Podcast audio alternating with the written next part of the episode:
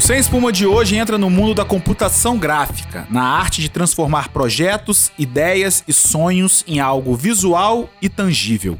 Para o microfone de hoje, convidei Renato Primos, da Real Multimídias, um estúdio de design em 3D, empresa capixaba referência nacional em construção de soluções visuais para o mercado imobiliário e para a indústria da publicidade e da propaganda. Se você já pesquisou um apartamento para morar ou já se apaixonou por um mascote em propaganda na TV, eu poderia apostar que você já consumiu ou já se deparou com alguma imagem criada pela Real Multimídias. Renato Primos, obrigado pela sua presença aqui no Sem Espuma. Pô, é um prazerzaço estar aqui com você. obrigado pela encheção de, de espuma. E de saco para você de vir. De saco, né? Mas é um prazer estar aqui. Sou fã, sou fã do Sem Espuma, já consumi todos os episódios. E é um, sou fã do Guilherme Barbosa também como pessoa e como é, mas grande gente, talento não, da, A gente não tá aqui para falar de mim. Capixaba. A gente não tá aqui para falar de mim, a gente tá aqui para falar de você, da Real e trazer como é que é que uma empresa capixaba que está envolta com tecnologia até o pescoço, como é que ela se destaca, como é que da onde ela veio e para onde é que ela vai, como é que ela enxerga o futuro é, da indústria imobiliária, da indústria da propaganda, que é essas indústrias que você está inserida aí. Renato, você já foi meu fornecedor, né? Na época que eu tinha agência Ball, a gente fez isso lá pro 2014, eu acho. O Elvésio. Por aí, 2014. É o mascote da concessionária Vessa, da, da Chevrolet. E tá, tá vivo até hoje, o Gorila, que é mascote. Vivíssimo. É, vivíssimo. Tá, tá atualizadaço. Uhum. Coordenei também algumas coisas com você no mercado imobiliário, alguns clientes que a gente tinha de perspectivas artísticas para empreendimento imobiliário.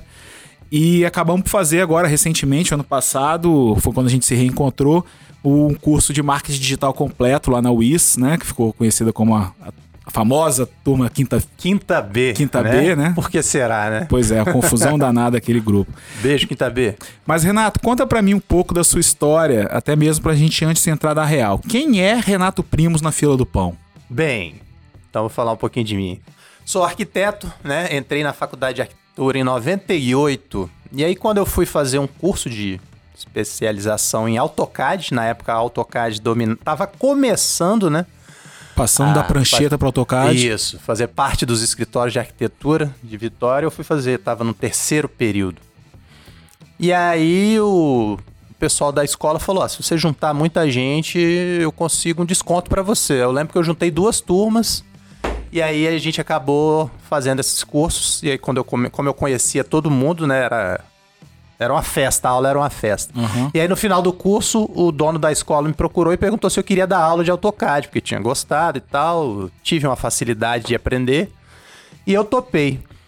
A partir do momento que eu comecei a dar aula de AutoCAD, eu fui dar aula de AutoCAD e aí, na verdade, acabei começando dando aula de design gráfico, né? E isso era Apigraf, escola Apigraf, era referência no estado. E aí dei aula de AutoCAD, de design gráfico e depois de um, um ano mais ou menos, um ano e meio, comecei a dar aula de 3D Max. E aí já era, né? Aí você entrou de cabeça. Entrei de cabeça. Comecei a dar aula de 3D Max, me apaixonei completamente e à medida que eu ia dando aula, o mercado começava, começava a se abrir para mim. Era aluno que pedia para eu fazer um, um 3D de uma embalagem de um, de um projeto de arquitetura. E aí meus próprios colegas de faculdade começaram a me indicar para os chefes, onde eles faziam estágio. E aí minha faculdade de arquitetura começou a meio que ficar em segundo plano, porque eu dava uhum. aula à noite e fazia esses freelancers, né? Uhum. Mas pro final da faculdade, alguns arquitetos é, um principalmente, Eduardo Pasquinelli, na época, começou a botar muita força para eu profissionalizar o trabalho de 3D. Não existia nada parecido em Vitória, né? Fora de Vitória tinha alguns estúdios interessantes. E aí, na escola que a gente dava aula, que eu dava aula, na Apigraf, tinha um outro rapaz que dava aula de 3D também, e a gente meio que era concorrente e parceiro. Uhum. Então, dependendo do cliente, a gente concorria, e dependendo do cliente, a gente passava um projeto de um pro outro. Ó, tô cheio de trabalho, vou passar para você e tal. E aí, esse cliente que era mútuo falou da gente se juntar, então a gente resolveu se juntar. né? E a gente começou a pensar na empresa estruturada na, na empresa como uma empresa de 3D. E esse cara que era seu concorrente, seu parceiro, seu, era, era o Alessandro? É o Alessandro. Ah, que isso. legal. Alessandro começou a dar aula nessa na Apgraph um pouquinho antes de mim, né? Alessandro é, é sócio do Renato na Real Multimídia. Isso aí. Então aí eu e Alessandro a gente começou a se organizar. Alessandro estava na faculdade, eu estava terminando. Aí acabou que esse mesmo é, arquiteto tinha um escritório em Vila Velha, veio para Vitória e tinha espaço sobrando no escritório. Ele falou: "Você não quer começar lá, não?" Então eu acabei incubando dentro do escritório de arquitetura, tinha uma mesa, a gente já tinha clientes, inclusive concorrentes do próprio arquiteto, mas nada que atrapalhasse. E a gente começou com uma mesinha, era quase uma recepção no escritório de arquitetura, que eu ficava lá. Eu ficava e a Alessandra na faculdade. Depois, naturalmente, esse escritório foi para um outro lugar maior. E aí, nesse momento, eu continuei trabalhando um pouquinho. Logo depois, Alessandro formou e se juntou a mim, formando a empresa, né? Então, no universo da arquitetura mesmo, você nunca tirou um projeto do papel. Você sempre, Nada, você sempre desenhou o projeto dos outros. Nem da minha casa eu fiz projeto. Nem projeto da minha casa. E qual é a origem do nome real, então? Real Multimídias, né? Real, primeiro, tem a, tem a ver com essa parte de realidade. A gente queria fazer um 3D que se aproximasse muito do real, né? Fazer perspectivas realistas.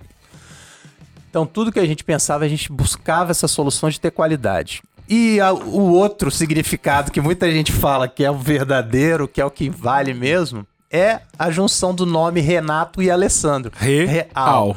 E é engraçado que quando a gente pensava na empresa, eu brincava de chamar ela de Alerê, né? Ao contrário, o Alerê tem que fazer isso. E um dia caiu a ficha de inverter e ficou. Bem mais fácil, né? Bem mais fácil. E o multimídias, porque a gente trabalhava não só com 3D, mas fazia design gráfico, tinha alguma coisa de motion design também.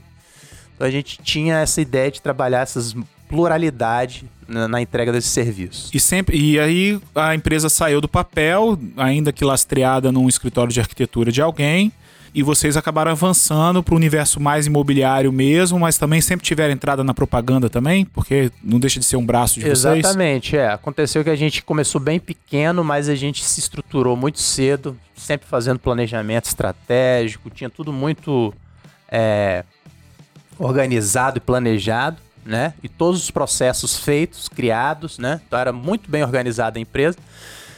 E naturalmente os clientes foram aparecendo. A gente nunca foi de correr atrás de cliente, principalmente no começo, né? Até porque a gente não tinha estrutura e estava tateando ainda o mercado. Então, naturalmente começou a, começou a aparecer de indicação de fazer uma embalagem para uma agência, de fazer o mascote. A gente chegou a fazer algumas, alguns trabalhos para a Dadalto na época. A Dadalto investia muito em propaganda de Natal, TV, né? isso, de TV, a gente chegou a fazer vários VTs na época pra, pra Dadalto. E foi assim, foi surgindo naturalmente. E sempre foram vocês dois, você e Alessandro? Não, na verdade a gente teve um sócio. A gente começou em 2006, no em 2009 maro- mais ou menos, a gente tinha um outro amigo que também trabalhava com dando aula.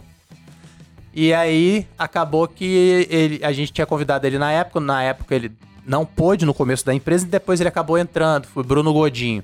E aí ele ficou até 2017. Infelizmente ele acabou tendo uma doença, né, teve câncer e aí faleceu em 2017.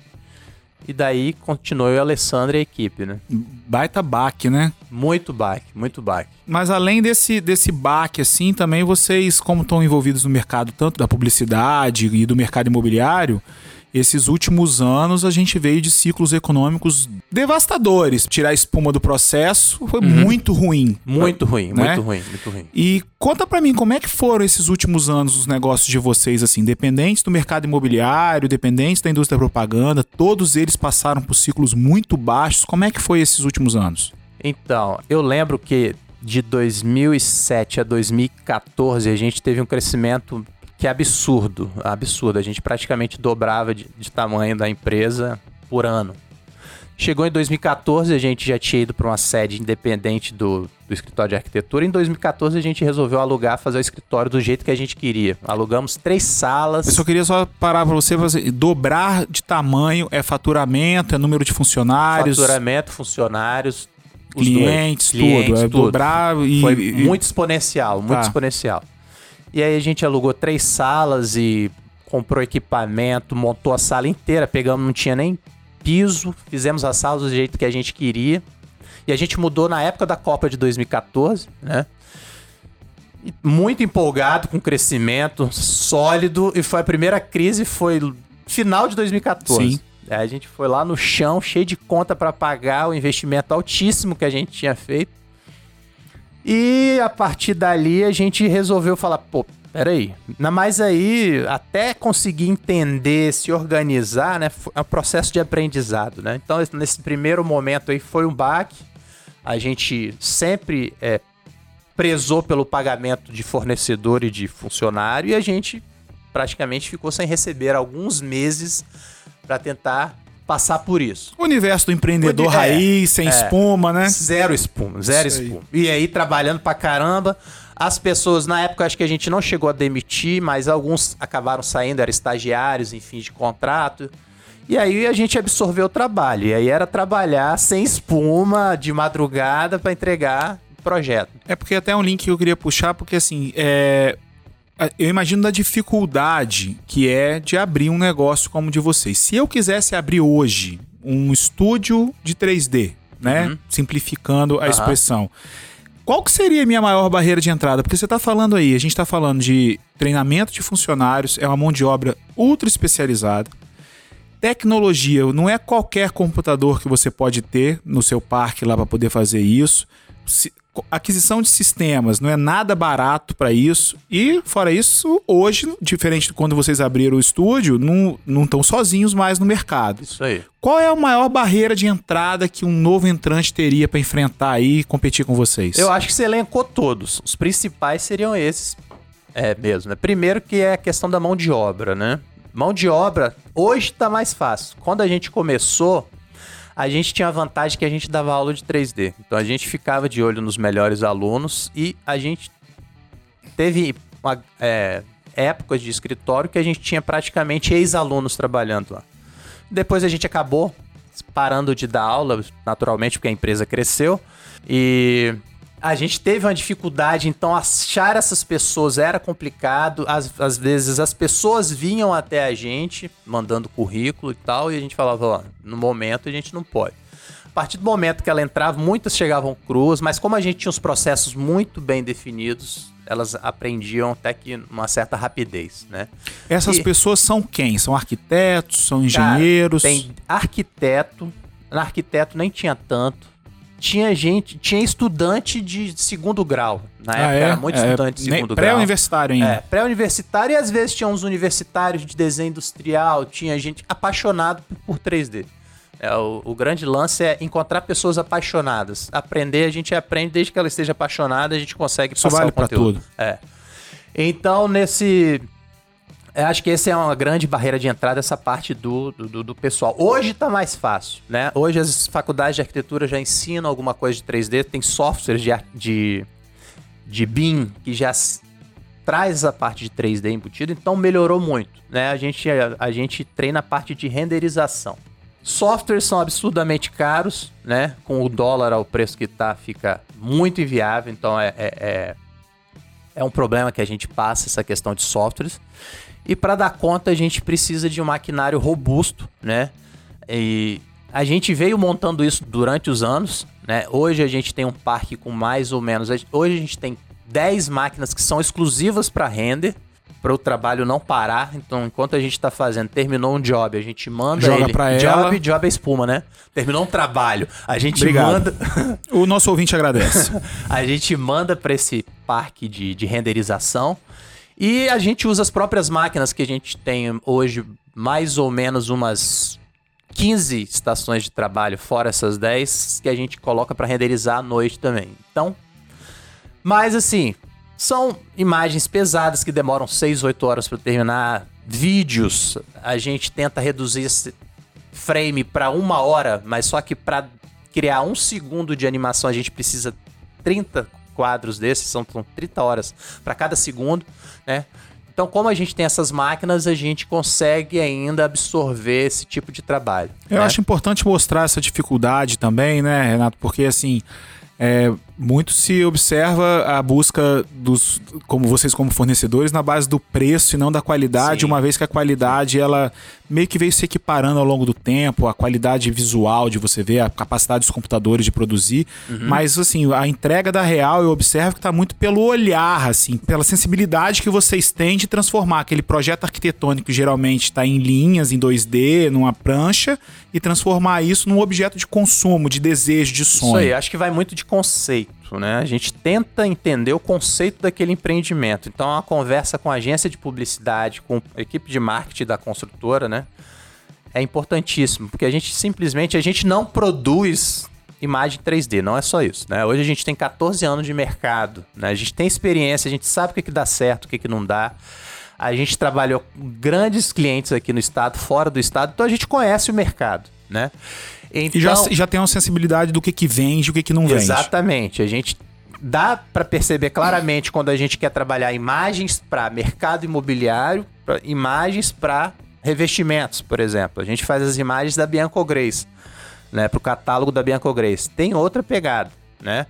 A imagem de, de construção civil, mercado imobiliário, tem uma parte de conceito do lúdico, né? Da pessoa querer estar tá ali naquele local, naquele momento, sentir vontade, desejo, ser atraída por aquilo. Então a gente tem que envolver isso na produção, né? É, é muito diferente de freelancer. Freelancer está ali para reproduzir, né? Ele quer reproduzir, né? E a gente, infelizmente, muitas vezes a gente luta com isso. Uhum. Antigamente uhum. a gente ficava chateado. Compete com isso, é, né? A gente ficava chateado com isso, mas a gente a gente sabe que tem cliente que vai valorizar e tem cliente que não hum. vai valorizar, sempre, né? E aí, assim, quando ele contrata com freelancer, ele sabe o pacote que vem, né? Ele pode quebrar um computador, pode ficar doente, pode sumir do mapa, né? Ele não tem software regularizado. Então a gente sabe que às vezes a gente tem que aceitar que a gente está perdendo um cliente para um freelancer, mas a gente está entregando muito mais do que o cliente quer e espera. É entendeu? bom que sobra tempo e espaço para os melhores Isso aí, clientes. Para fazer projetos melhores, né? Isso aí.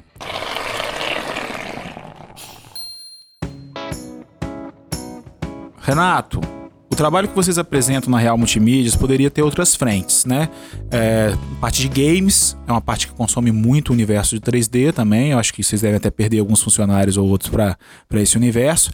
E também a parte de realidade virtual que está sendo utilizada para a indústria, para treinamentos de segurança, de novos projetos. Vocês enxergam isso de alguma forma adicionar no escopo de serviço da Real Multimídias? A gente não só enxerga como a gente já faz, né?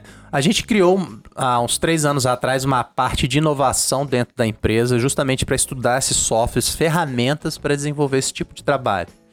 E desde essa época que a gente apresenta esses trabalhos para várias empresas. E é interessante que ficou claro que não era o momento e tal. E agora chegou. Parece que chegou, algumas empresas já estão contratando, mas a gente já fez isso na área industrial, essa parte de treinamento e segurança. É, a gente está fazendo muito tour virtual, seja ele VR ou não, né, com uso de óculos ou não para construtoras. Esse ano, assim, principalmente por causa da, da, da pandemia, pandemia aí, isso, essa demanda cresceu muito, né?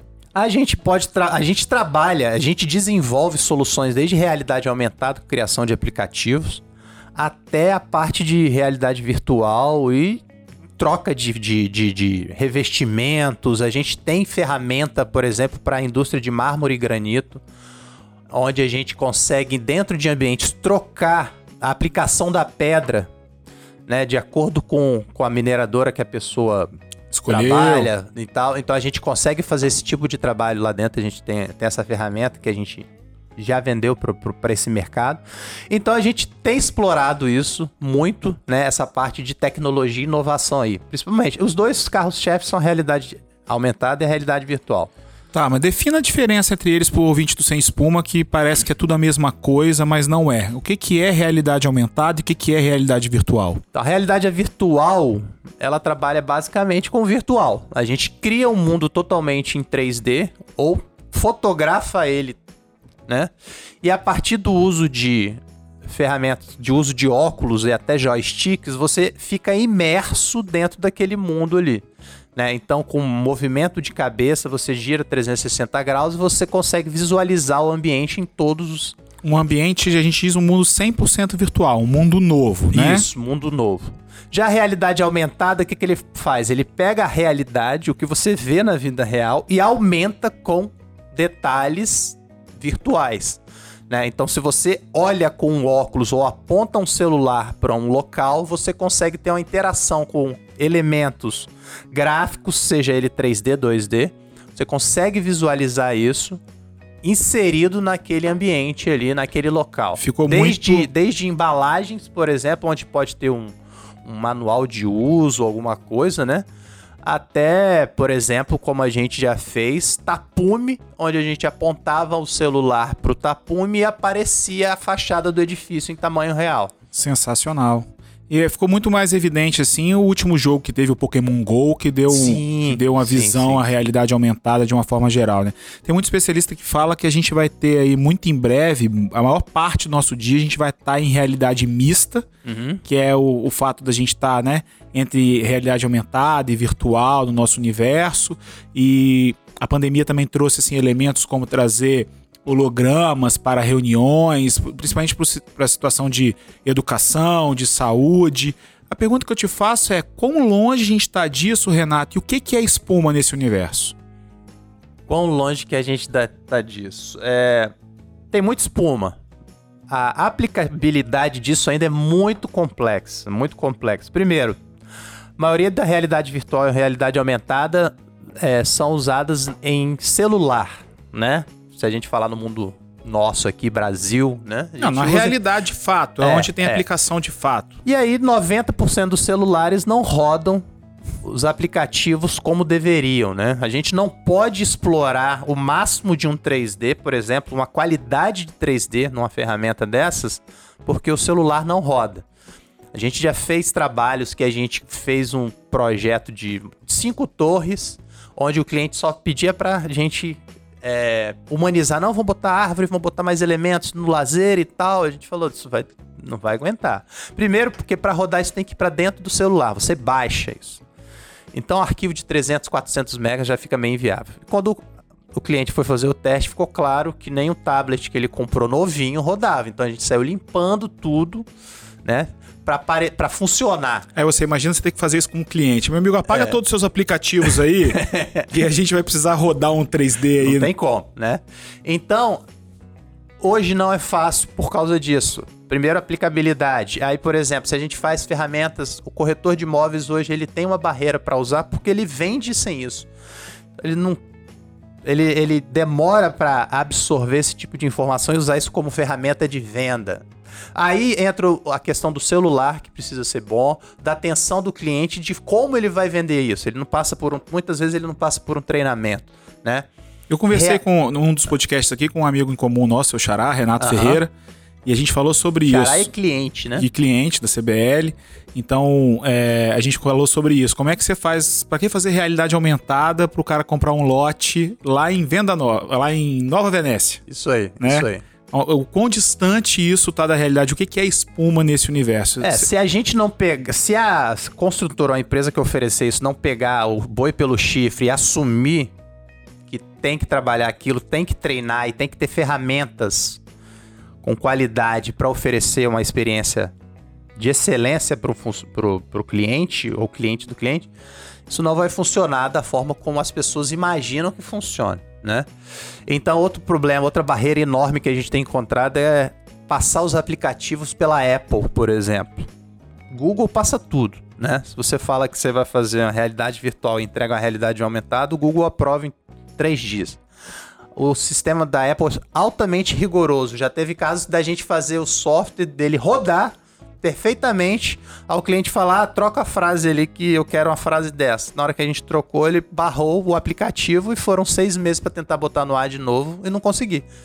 Da gente ter que, às vezes, deletar o programa todinho do aplicativo, refazer ele inteiro para a Apple falar, agora vai. Então, são situações que a gente não tem nem como saber controlar o que, que funciona e o que, que não funciona dentro da Apple. A gente não conseguiu ainda absorver isso, passar 100% com facilidade. A outra coisa que eu imagino é a dificuldade também, por exemplo, a gente tem casos assim das grandes construtoras, tipo a MRV, que tem condição de botar um sistema num, num, num canteiro de obras, num, num stand de vendas. Stand de vendas e, e fazer uma realidade aumentada de um, de um- apartamento na planta para a pessoa poder entrar e ver. Agora, tem essa barreira de preço. Para a MRV talvez fique fácil, porque ela faz aí 3 mil apartamentos iguais no Brasil, então vai circulando o sistema de um para outro, não faz muita diferença. Agora, para aquela pequena construtora que está subindo uma torre de 40 apartamentos, não faz nenhum sentido a princípio também você desenvolver um sistema desse tamanho. É, é, porque ferramenta tem de qualidade, né? Que dá pra fazer trabalhos e, e- e- apresentações fantásticas. O problema é quando não é um celular, a gente passa a trabalhar com ferramentas, né? Com equipamentos de altíssimo valor. né? Isso vem tudo de fora. No Brasil não se vende ainda com facilidade, né? Óculos Rift e outros. E normalmente esses óculos eles vêm acoplados a um computador, não é simplesmente um óculos que você vai colocar ali vem tudo. Então normalmente ou o cara tá com uma mochila nas costas, ou o computador tá perto com uma antena wireless Bluetooth ligando ao óculos. E é, é- é investimento pesado, né? Então, como você falou, se ele não tem um, um, um Um volume, né? Um volume que justifique isso, não, não, não funciona, não vale a pena. Né? Aí acaba virando espuma. Acaba virando espuma. Mas a gente tem feito e- e tem criado situações onde a gente respeita as condições, né? De, de temperatura e pressão. A gente respeita os celulares, os equipamentos que as pessoas têm hoje em dia e a gente tem conseguido criar ferramentas que elas são até meio híbridas. Ao mesmo tempo que ela roda no celular, ela roda na, na, na web, então dá pra você fazer Dá pra você colocar num site e se a pessoa tiver um óculos, ela pode apertar um botão e ela transforma aquilo em VR e ela usa também. Então deixou de ser uma ferramenta para um ou para outro. Ela é, ela é mista, então a gente pode usar em vários usos. Legal.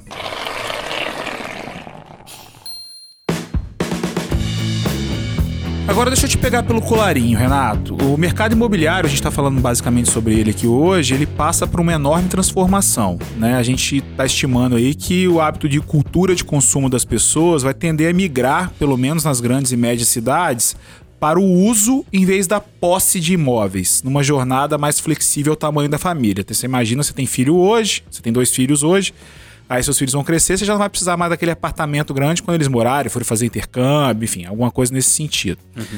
As próprias construtoras também estão migrando seu modelo de negócios para vender os apartamentos para investidores, né? Então, assim, o cara que é investidor, ele não quer saber se o granito do banheiro é verde ou vermelho, ele quer saber se a planilha que ele vai comprar de viabilidade é azul ou vermelho.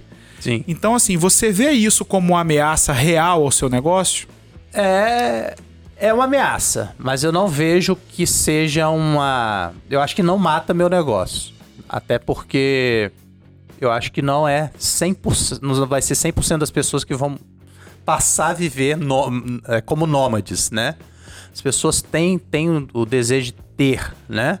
A gente De viu posse. agora. É a posse. A gente viu agora na pandemia aí como o mercado imo- imobiliário explodiu porque as pessoas querem ter o seu. Se aparece uma pandemia daqui a 5, 10 anos, como é que estão essas pessoas nômades? Para onde elas vão? Né? Então eu acho que esse mercado vai crescer muito, mas eu acho que a longo prazo, bem a longo prazo mesmo. Ao mesmo tempo, creio que as pessoas precisem apresentar isso ou para investidor, por mais que o investidor não queira saber a cor do granito, por que, que ele não vai investir no da prédio da construtora tal ou tal? Ele tem que ter uma noção do que ele está comprando, né? E as pessoas também vão querer morar ou alugar um apartamento que tem um certo conceito e tem uma certa Identidade. identidade. Isso não vai acontecer. E, e as imagens vão, vão ser necessárias para isso, né? Então eu acho que o conceito não se perde e a gente continua. E assim, a gente está preparado para mudanças. A gente está criando essa parte de inovação justamente para atender outras demandas, outras ferramentas e, e trabalhar em outras frentes. Mais uma provocação pra você. O universo da Provoque. propaganda é a mesma coisa, né? Ele tá Aham. passando por uma transformação gigante. Não obstante a isso, a Ball foi vendida em 2015. Temos aí o Canva, é uma baita ferramenta de produção de conteúdo visual. Lançou essa semana aí imagens e vídeos 3D gratuitos para quem é assinante. E Ah, eu não sabia não. é, e todo mundo virou designer e produtor de mídias sociais agora. Então, assim, eu Aham. consigo fazer hoje no Canva um VT de 30 com vídeo. Sim. Entendeu? Sim. Então, assim, é, qual dentro do seu negócio hoje, qual é o percentual que tem entre mercado imobiliário e propaganda e como é que você vê o futuro da propaganda também dentro do seu negócio? É, a gente tem hoje no mercado da mercado imobiliário, acho que corresponde a uns 75%, deve ser é, mais ou menos 75% mercado imobiliário, colocaria propaganda e aí entra um pouquinho de produto também, embalagem, mascote, acho que seria que tá dentro desse universo de comunicação como um e 10% de industrial, né? A gente fazendo Vale e outras grandes empresas de indústria aí. Em relação ao mercado, não sabia dessa novidade do Canva, né? Guilherme é sempre inovação, né? Tá sempre atualizado, né? Mas eu acho que acontece, vai acontecer. E eu acho que não é só no mercado de publicidade, não é só no mercado de construção civil, é para tudo, né? Tudo tá ficando mais fácil, né? Mas a gente vê que são poucos que sabem que tem conceito, que tem experiência, que tem estratégia, que, que se atualizam e que estão preparados para esse tipo de situação. É, não, e não substitui a individualidade, Isso né? Eu ia falar, personalizado não se faz. Você não vai fazer o um mascote. Não, não faz. Pelo Canva não faz. Você não vai fazer um Elvésio no Canva. Não, não faz. Não dá. Entendeu? É, você não vai produzir talvez alguma coisa de embalagem, se for uma embalagem padrão, né? Pode ser que sim. Agora, se for uma embalagem diferenciada, você não vai fazer isso no campo. Né? Então, quando se tem um trabalho onde se, se, trabalha o conceito da embalagem, do personagem, é uma coisa mais personalizada e individualizada. E eu acho que o Canva não, não atinge. Agora, esses trabalhos que são mais padrões, aí eles vão matar. Vão matar grande parte desse, da desse indústria. Tipo de, da indústria. Agora a última pergunta, por que, que seu apelido é Barata? Putz, Barata, cara. Não acho que nem você nem devia perguntar isso, porque é a história tão boba. a história é tão boba. Isso aconteceu na sétima série. Na época de férias eu conheci um cara lá jogando vôlei lá no meu prédio e a pessoal me chamava de Renato. Renato, vamos jogar tal, fazer jogar comigo, você é do meu time e tal no início do ano, ele acabou sendo da minha turma. Aí um dia ele chegou para mim e falou: Te chamavam de barata lá no seu prédio, né? Eu falei: Não, pô, Renato. Não, é barata, sim. E foi isso. Aí espalhou na sala de aula e desde, desde Já então era. todo mundo me chama. Sétima desde série só. Família, só... sogro, todo mundo. Sétima série só perde pra quinta. Só perde pra quinta. Renato, eu queria te agradecer pela disponibilidade e pela presença aqui no Sem Espuma. Muito se fala em tecnologia e geralmente com muita espuma no processo. E caras como você ajudam a tirar essa massa escorregadia do entendimento de quem gera empregos e paga boletos nesse país. Quem quiser fazer contato com Renato Primos, ele tá lá no Instagram em renato.primos, não é isso? Isso aí, isso aí. Arroba renato.primos. E visita lá o site da Real Multimídias, tem uma série de cases, vai dar para você identificar bem qual é o trabalho que eles fazem, os 3Ds, a apresentação, os trabalhos que eles já desenvolveram. Tem muita coisa bacana lá. Obrigado, Renato, por Tem o Instagram da Real também, né? Arroba Real Multimídias também. Legal. Tem muito conteúdo lá também. Show de bola. Mas eu que agradeço. Foi um prazer enorme. Foi muito legal bater esse papo com você aí. Ah, e me siga lá nas redes sociais, arroba guilhermebarbosa.me e dá uma conferida nos episódios anteriores. E visita meu site, guilhermebarbosa.me. Abraço! Abraço, foi um prazer, hein? Sucesso, Guilherme. Valeu!